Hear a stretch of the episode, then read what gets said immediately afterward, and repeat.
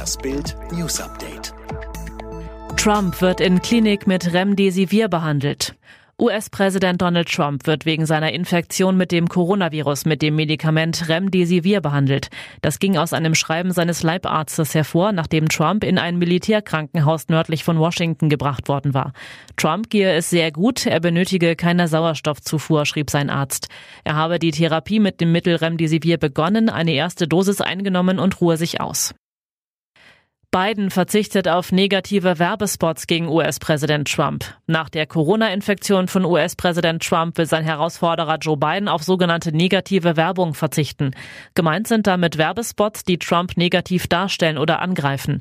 Der ehemalige Vizepräsident könne nicht der Trump-Familie beste Genesungswünsche senden und danach in Werbespots schlecht über sie sprechen, zitierte die Politik-Website The Hill Mitarbeiter von Bidens Wahlkampfteam. Mehr als 30 Corona-Infizierte nach Feier in Berlin.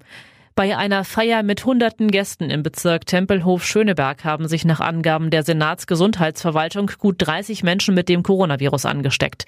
Die Zahl schwanke zwischen 31 und 33 Infizierten, sagt der Behördensprecher Moritz Kieske.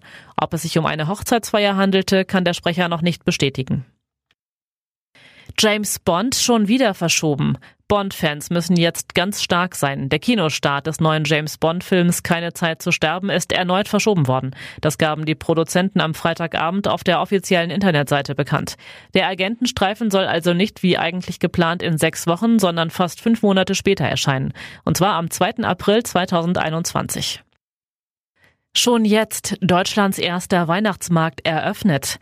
Gerade erst wurde das traditionelle Stollenfest in Dresden abgesagt. Wie viel Weihnachten es in unseren Städten in diesem Jahr mit Corona gibt, niemand weiß es, nichts ist sicher.